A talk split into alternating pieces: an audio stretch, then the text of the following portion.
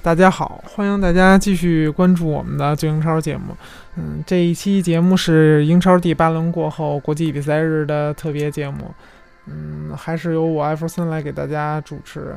嗯，欢迎大家加入我们的 QQ 讨论群二零零三九四幺六二。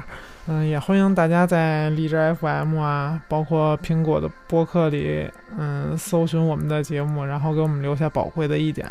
当然，这一期节目之前啊，嗯，我们也收到了很多的意见，因为荔枝 FM 新加了一个这个评论的功能，包括以前很少关注这播客啊，最近上去看了看，嗯，都有一些观众的这个意见，这个嗯很中肯，然后也很有建设性，嗯，我们节目的宗旨就是对于这些意见，向来都是这个虚心接受。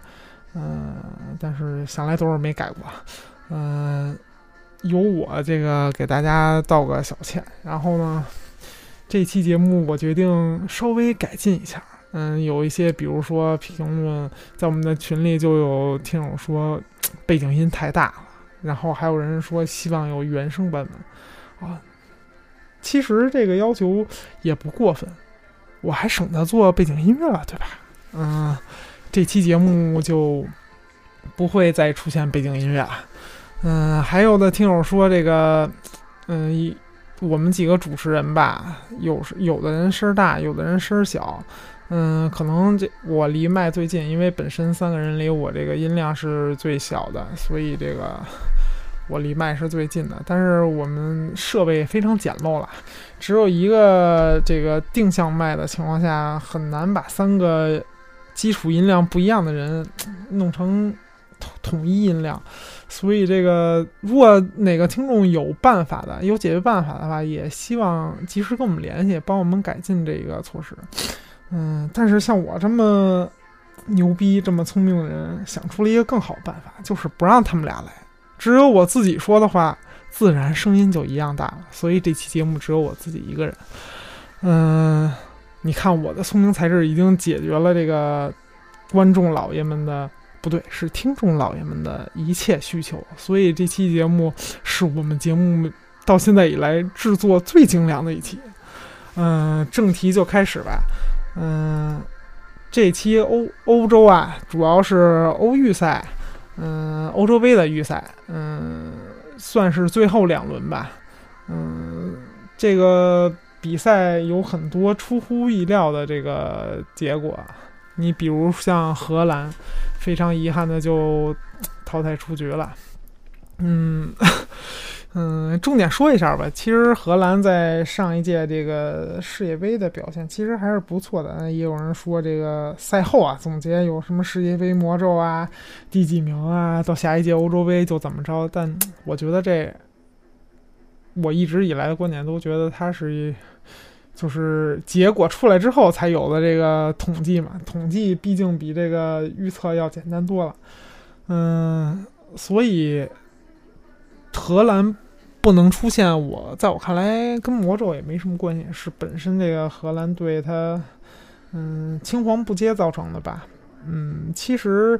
原先我还是对荷兰队有一定的好感，因为这个队内的某位主力前锋还是我支持那个球队的这个，嗯，当家射手的时候，嗯，但是后来啊，对这个队的感情慢慢的就就也是淡了很多。但是据我所知，中国还是有很多这个荷兰的球迷。那看到现在荷兰连这个 欧洲杯预选赛都打不进，可能真是，唉。唏嘘不已吧，嗯，这场比赛，这个我曾经喜欢的这这个前锋啊，他这个进了两个非常漂亮的进球。第一个这个乌龙球啊，嗯，也是技惊四座啊。这个在定位球防守的时候解围这一下，嗯，真是用很神奇的这个，你说。这种半高球啊，你拿胸挺啊，拿脚抡出去啊，都可以。偏偏是蹲下来用脑袋顶进了一个死角，嗯，也是奇迹。嗯，面对啊，这个荷兰面对少一人，就是上半场就罚下一人的捷克，嗯，依旧是二比三输了。嗯，这个最后在 A 组排第四，就是肯定无缘这个欧洲杯的正赛了。嗯，这我觉得应该是这这届欧洲杯预选赛最大的冷门吧。毕竟之前谁也没想到，就是 A 组会会这样。这，嗯，有些队很多队都是第一次出现，然而荷兰没有出现，就是连正经的这个。正式的欧洲杯比比赛都没有进，这个真是出乎很多人的意料吧？嗯，具体流程这场比赛也不用太过于这个去分析了。我觉得就是还是刚才说的青黄不接的问题。你荷兰队现在你看这些人，嗯，范佩西这种，呃，什么范德法特呀。亨特拉尔啊，包括罗本啊，老的老，伤的伤。新一代呢，你像这个德佩呀，这些感觉又完全没有成熟，嗯，担不起重任。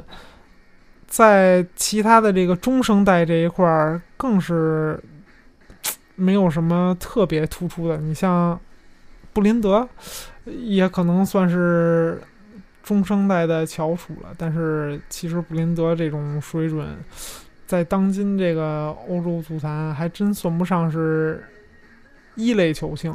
所以你看，现在荷兰这阵容真是门将也伤了，主力门将也伤了，然后其他的真是没有什么特别璀璨的巨星了。嗯，捷克其实也是，你捷克，你像，嗯。切赫也比较老了，嗯，当然门将这位置，切赫还不算特别高龄，嗯，竞技状态保持的还不错，嗯，罗西基啊之类的一些老将退役也是让这捷克的实力也是大损，但是捷克到最后还是真的打进了这个欧洲杯的决赛圈儿，嗯，同同是这个最后一轮。嗯，你像波兰二比一赢这个爱尔兰，芬兰和这个北爱尔兰打平，嗯，希腊四比，呃四比三，嗯，主场取胜。这我觉得这些比赛就是都没有荷兰出局带来的这个震撼和意外大。呃，比较意外的就是有一些队啊，这个。成绩出奇的好，你比如像，嗯，有拉姆塞和贝尔的这个威尔士队，这成绩相当不错。然后小组出线也没有什么特别特别大的意外吧。嗯，当然今年是这个欧洲杯扩军的一年，但是即使是这样，也是有些球队，呃，非常出乎人意料的这个能能出现吧。你像。之前有欧洲英 中国队的这个英格兰啊，嗯，小组赛全就是小预选赛吧，全全胜出出现，这个其实也是一个很很棒的战绩啊！这真是预选赛之王。嗯，虽然正正赛我也不太看好他。嗯，欧洲中国队现在很多人都说把这又扣到荷兰队的这个这个身上了。从这个目前中国队这个世界杯预选赛来看，这个前景又是能进这个十二强赛都很难。嗯，确实还是别别聊这个亚洲的事儿了。嗯，这一轮英格兰三比零赢的这个最后立陶宛，嗯，也是创造了一个这个历史吧。英格兰我记得没有全胜。这个出现过，历史上好像全胜出现的队也很少。嗯，九二年的法国，嗯，两千年捷克有一次，然后零四年法国有一次，然后就是上一届德国、西班牙，然后就没了。嗯，还是非常优异的战绩，但我依旧不信英格兰能能拿冠军。嗯。其他的传统强队啊，进的还都是比较多的，嗯，到最后，嗯，二十强现在已经诞生了，还有八个队需要打这个附加赛，嗯，晋级小组赛呢，你像阿尔阿尔巴尼亚呀、奥地利啊、比利时、捷克、英格兰、法国、德国、冰岛。冰岛这个确实比较意外，真的。嗯，冰岛也就那仨俩人，然后带领了这个球队吧。嗯，意大利、北爱尔兰、波兰，波兰也是这预选赛表现非常好，莱万多夫斯基一个人几乎撑起了他整个这个攻击线。嗯，葡萄牙、罗马尼亚、西班牙、瑞士、威尔士，嗯，俄罗斯、斯洛伐克、土耳其和克罗地亚这几个是已经晋级小组赛的。另外需要打这个附加赛的这个八个队是乌克兰、爱尔兰、斯洛文尼亚、瑞典、丹麦、匈牙利、波黑和挪威。嗯，可以看到这个土耳其和这个捷克都是挤掉了这个荷兰队的名额，这这几个都是同组的。嗯，最后这个附加赛的抽签应该是在这周末吧，周周日抽签。嗯，按照这个国家队的排名吧，然后和这个分数。嗯，排为种子队和非种种子队，然后这个互相对打。嗯，大概在十一月中旬的那两个国家比赛日，然后国际比赛日会把这个这两场附加赛都踢完，两回合的。嗯，也这欧洲杯预选赛也算是很大部分这个尘埃落定了吧。嗯。嗯，刚才也说了，这个意外和这个收获颇多，咱们又认识了很多新的球队。嗯，看这些，比如威尔士啊、冰岛这些球队，能在这个真正的这个决赛圈能走多远吧？这威尔士这球队，呃，目前这个双核带领下，还算是几个黑马里我比较看好的。毕竟这个，嗯，拉姆塞和这个贝尔在原本的这个顶级联赛。也算能挤占一席之地，确实能给这个球队带来一个本质的变化吧。嗯，另外就是，嗯，阿尔巴尼亚也是第一次晋级这个算是世界级的大赛吧。嗯，跟冰岛一样，都是初次晋级。嗯，像北爱尔兰、斯洛伐克、威尔士也都是历史上第一次参加这个欧洲杯。嗯。另外就是刚才提的莱文多斯基啊，这个最近的这个比赛的这个运气啊非常好，也不只是运气啊，这个当然进了这么多球，跟运气也有密不可分的这个原因。本身他最近的状态也确实非常好，在这个联赛大杀四方的同时啊，在这个欧预赛里也是十场进十三个球，嗯，追平了单届这个欧预赛进球的记录。嗯，C 罗在这个正预赛里发挥的也还可以，他一共啊已经在这欧洲杯的预赛和正赛里打进二十六个球了，现在已经是历史最最高的。嗯，如果说是预选赛的话，应该是这个罗比基恩。嗯，这原先的也是英超名将，他这个二十三球应该是历史第一，但是这个记录应该下一届就该被打破了，我觉得是。你像 C 罗这种变态身体素质的球员，应该再再撑四年没什么特别大的问题。嗯，最大的这个意外，刚才咱们已经说了，嗯。看看最后啊，正在这个对阵出来之后，嗯，我觉得才能分析出最后啊谁夺冠的概率是略多一些。嗯，确实这个国家队比赛的时候啊，会挤占一些咱们看英超的这个时间，但是有时候。确实，比赛精彩程度也不比英超差。嗯，唯一遗憾的就是这个欧洲的这个国家队比赛啊，跟咱们这个时间不太不太匹配，经常在这个凌晨啊或者深夜，所以可能给大家观赛啊带来很大的影响。包括这个真正欧洲杯要举行的时候，可能咱们看的时候也是挺受罪的。嗯，这个欧洲杯的这个种子队啊，其实也是有很多都确定了，法法国呀、西班牙呀、德国、英国、葡萄牙、比利时，这些都是这个种子队。嗯，法国是应该是东道主吧？这届没记错的话，嗯，这个东道主的话，应该他是固定在 A 组的。嗯，所以这个看看其他的队再抽出来的这个结果吧。评了这么多这个欧预赛，嗯，咱们回到这个下一轮英超的这个轨道上吧。毕竟我这个一个人说啊，就是还是说的稍微快一些，然后节目也短一些，省得这个听的大家都要睡了嘛。嗯，英超最近啊，根据这个国际比赛日也是有比较多的新闻产生的。嗯，你比如说习近平，咱们的这个总书记啊，最近正好访问英国。嗯嗯，在这个访问英国的这过程中啊，他会有一天这个安排到这个曼城的这个总部去这个参观。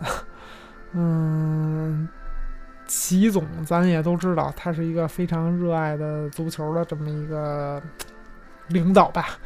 嗯，之前他去其他国家也都是参观过这个球队啊。这个我记得去德国时候去勒沃库森也参观过。嗯，不知道这次怎么选上曼城了？去曼彻斯特，然后没看曼联，去看曼城，这有没有什么深意呢？这个也不知道，嗯，这也算一个小花边新闻吧。嗯，自从这个比赛日开始，曼城球迷应该就比较悲伤。先是折了阿奎罗，嗯，据说可能最长得要伤一个月。嗯，当然，那如果他要不是阿森纳这种兽医的情况下，估计这个时间还是往多了估的。但是这也是对曼城有很大影响的。然后过了一阵呢，席尔瓦又折了。这个曼城的这俩真核一倒之后，这是考验曼城新援的这个含金量的时刻。嗯，德布劳内啊，包括这个斯特林啊，甚至伯尼都需要这个。为这个球队啊扛起进攻的大旗，毕竟这个进攻的两个最重要的球员，在这近期这个比赛里都上不了，对曼城的联赛和欧冠都蒙上了一个挺大的阴影。我觉得，嗯，之前很多次我也提到过这个赛季的预测，我不看好曼城，嗯，不是觉得他不强，是因为觉得他这个板凳深度的问题，就是他几个核心球员，嗯。替代者非常非常之少，嗯，像阿奎罗，嗯，亚亚图雷，包括这个希尔瓦和这个孔帕尼，再加上一哈特，这中轴线，这五个人，你缺个俩仨的，对这队影响还真是大。你像，嗯，希尔瓦呀，包括孔帕尼，嗯，哈特不在的时候，你看那后防线扎成什么样了？嗯，阿库罗不在的时候，这个进球能力大家也都能看到。席尔瓦不在的时候，阿库罗发挥的也不好。这几个人互相的化学反应还是非常好的。但是你缺这么两个人以上的时候，这这可能运转就有问题了。看看这个新引援的这几个标王们，花了得有一亿多镑吧。嗯。能不能这个担起此重任？如果在这一阶段，这伤退的这个一个月之内，嗯，你这联赛和欧冠丢分太多的话，那可能别说这曼城的这个本赛季前景，甚至说主教练，嗯，下课的可能性也都是有的。嗯，毕竟这个利物浦也换帅了，可能。嗯，英超这些队啊，压力都非常大。教练，包括切尔西现在成绩不好，压力肯定也大。唯一没压力的，可能就是阿森纳的教练了。嗯，刚刚说到这个利物浦，克洛普也是正式的来这个入主安菲尔德。嗯，非常有意思啊，是这个。克洛普啊，这抢了罗杰斯的饭碗，现在连他在利物浦的这房子都抢了。当然也不是抢啊，是他这个跟这个罗杰斯协商啊，他租这个罗杰斯的房子。罗杰斯在这个利物浦是是有一栋这个房子的，嗯，克洛普可能觉得位置啊、地段啊都挺好，也就是差不多大概每每个月四千镑就给租下来了。嗯哼，他把这个什么老婆呀，包括他这个什么这个这个老婆之前生的孩子呀，然后还有他孩子女朋友都带来了。嗯，看看来他这是铁下心要在这儿长干了吧？嗯，而且他来了之后啊，有很多这个采访啊、发言啊，都能看出这个他这个。想在这个利物浦有一番比较大的这个作为，嗯，首先他可能英语的水平其实还是挺凑合的，嗯，在英超这个联赛执教的话，可能英语水平确实需要有一定的能力，嗯，他自己应该也明白这个问题，所以。嗯，应该也不必要过多的担心他跟球员的沟通问题。嗯，职业教练嘛，自然这个需要的时候会自己再下功夫去学。嗯，采访他的时候啊，也问到了利物浦能不能拿到英超冠军啊。嗯，这个克洛普就还是比较机智，他他这个强调了这个英超联赛是这个全世界最难的联赛之一。嗯，有他说六七个队都有可能挑战冠军，嗯，言下之意就是有机会，但是可能性较低。嗯，这个，而且这个，在谈到引援问题的这个时候啊，他可能这个跟这个利物浦的这官方啊也是达成了统一的口径，也就是说这个。利物浦是原本是有一个引援委员会的，可能他现在要，嗯，继续跟这个议员委员会合作。当然，从以往的经验来看，这议员委员会引进球员并不一定是教练想要的，就看这个教练和这个委员会的沟通能不能做到位吧。嗯，利物浦球迷啊，我觉得还是。对克洛普有非常非常大的期待的，这可能既是他的压力，也是他的一个动力。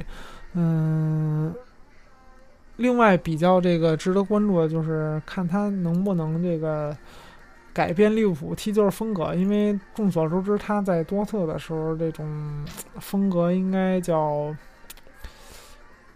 怎么给起名呢？叫鸡血型的风格，就是这球员都跟打了鸡血一样，然后抽了风的这个满场跑，嗯，很有效果，这个压制力也很强。但是，嗯，可能对球员本身的这个力量啊、耐力啊都有一定的需求。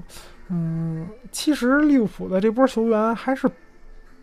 相对于比较能适应这种打法，看看这个真正结合起来的这个效果如何吧。嗯，利物浦其他的这一些最新的这消息，就是在前几天啊，他这个后卫戈麦斯在这个 U 二十一的这个英格兰国家队比赛中，这个伤的很严重，应该是十字韧带受伤。嗯，可能这赛季就歇歇菜。嗯，今天呢，这个克洛普的这个首场训练课，嗯，之前发挥还可以的这个因斯，也是，嗯，十字韧带撕裂，这可能估计这个赛季也就歇歇屁了。这个而且十字韧带撕裂这种伤吧，嗯，本人也。经历过这个对球员的这个爆发力啊，包括腿部的机能啊，影响还是非常大的。有些人可能从此一蹶就不振了。嗯，希望也是祝福这两个人能早点这个恢复吧。毕竟都是英格兰国字号球队球员，这个利物浦还真是比较热爱户口本球员的。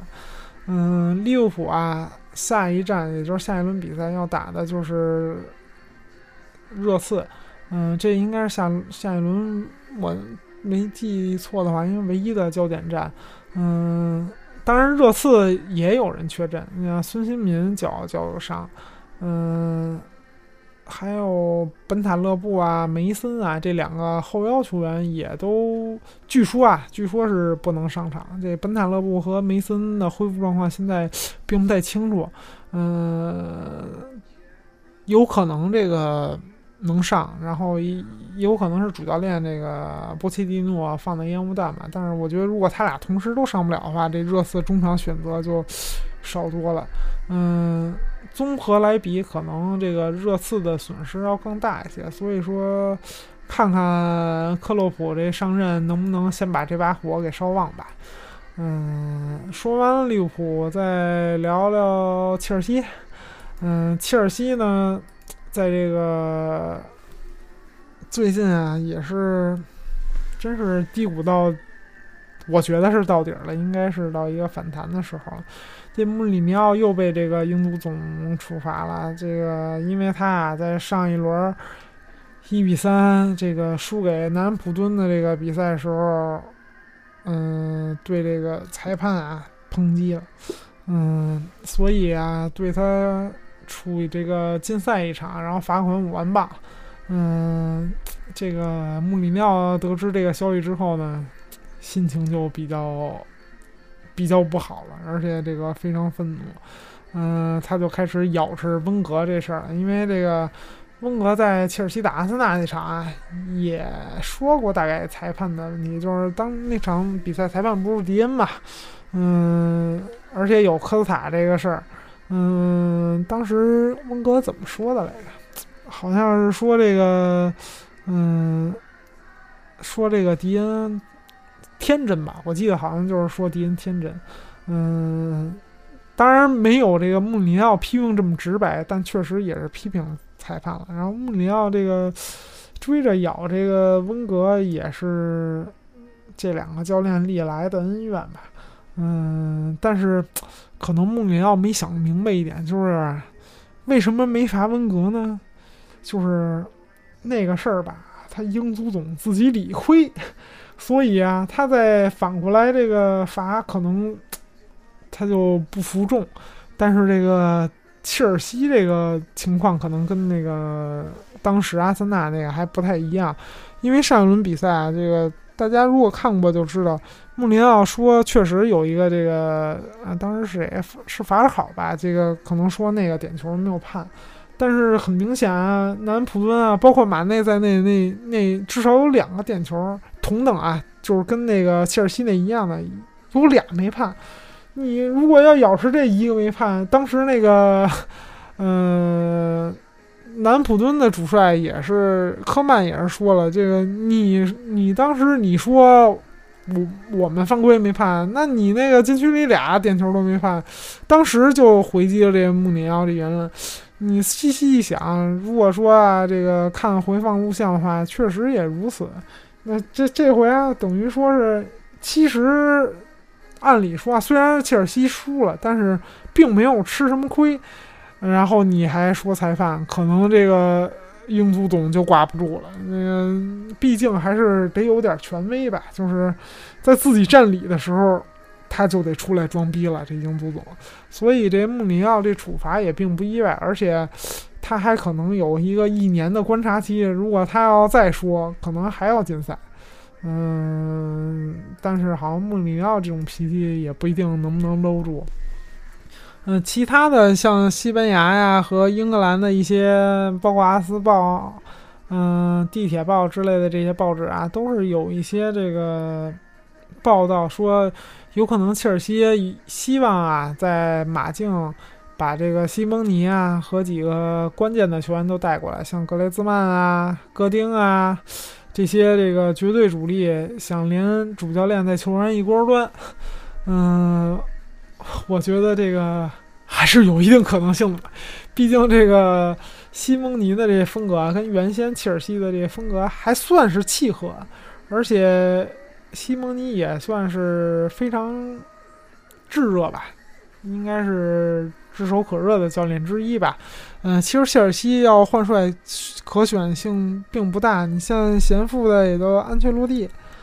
呃，二进攻我觉得几率不太大。西蒙尼这还没试过，而且也年轻。嗯，最关键可能嘴上不碎，可能不会给这个俱乐部带来更多的麻烦。因为上回这穆里尼奥这伊娃这事儿啊，其实还没完事儿呢。虽然解了约之后，但是这个这伊娃死咬着不放，然后已经上升到这个道德这个就上纲上线了，已经上升到这个什么歧视妇女这个这个问题上，可能这就不太好解决了。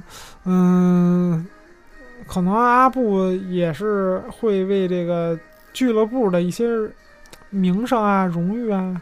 去包括这真正的利益去考虑，嗯，解雇这穆里尼奥也不是没有可能，嗯，细细算来，你像西蒙尼的解约金应该在两千万欧左右，在和英镑大概是，嗯，一千三四的样子，嗯，穆里尼奥的解约金可能就高达三千万，三万镑，可能这一进一出。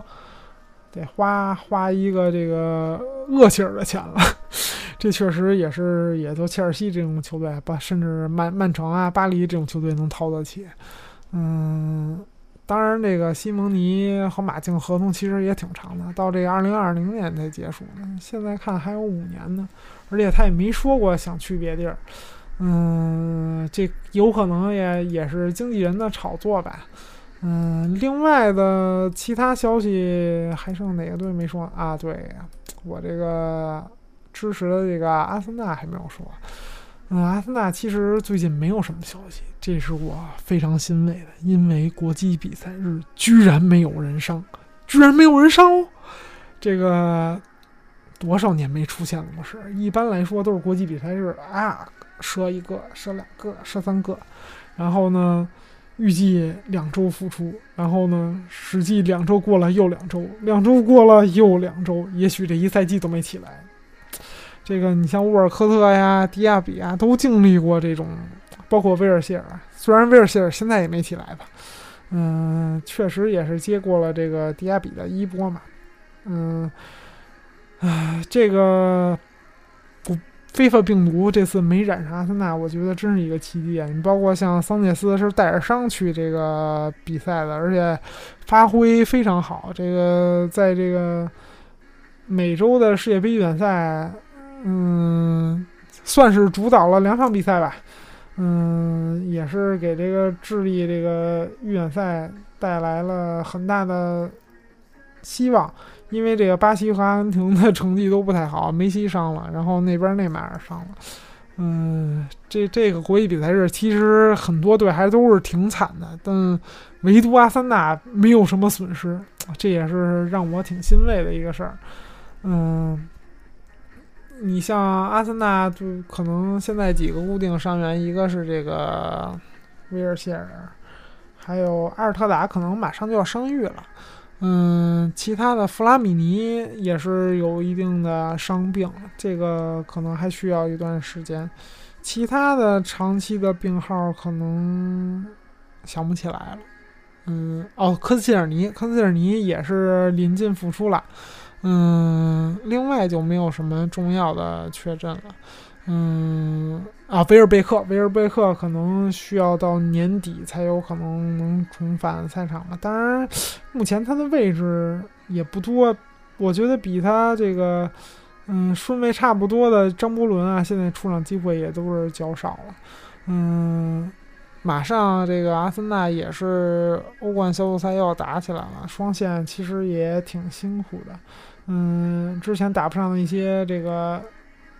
球员可能这几轮的英超是有机会，因为毕竟马上阿森纳两个这个欧冠的比赛都是打拜仁主客场，嗯，我觉得肯定是要全主力出阵。如果这两场不能抢个三分的话，可能小组赛出现后来会有困难。嗯，这个也是希望阿森纳能这个正常小组赛出现吧，不然少不少钱呢，是吧？得得少个两三千万英镑了。嗯，说到这钱，这个拜仁球迷这个发文抗议了。这当然前两年就一直抗议，因为拜仁和阿森纳最近打好几次了，就说这个阿森纳这个客场球票太贵，最低的票价六十四镑。想想想，一换人民币乘个十，确实他妈挺贵的。这可是最便宜的票价。嗯，可能这个拜仁啊，球迷在原先德甲从来就没买过这么贵的票。你说这个抗议也也是情有可原，但是呢？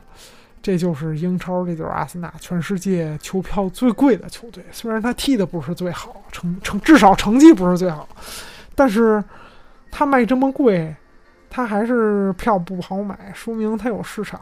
既然是市场经济主导的足球，咱们在这抱怨也就没有什么特别大的意义。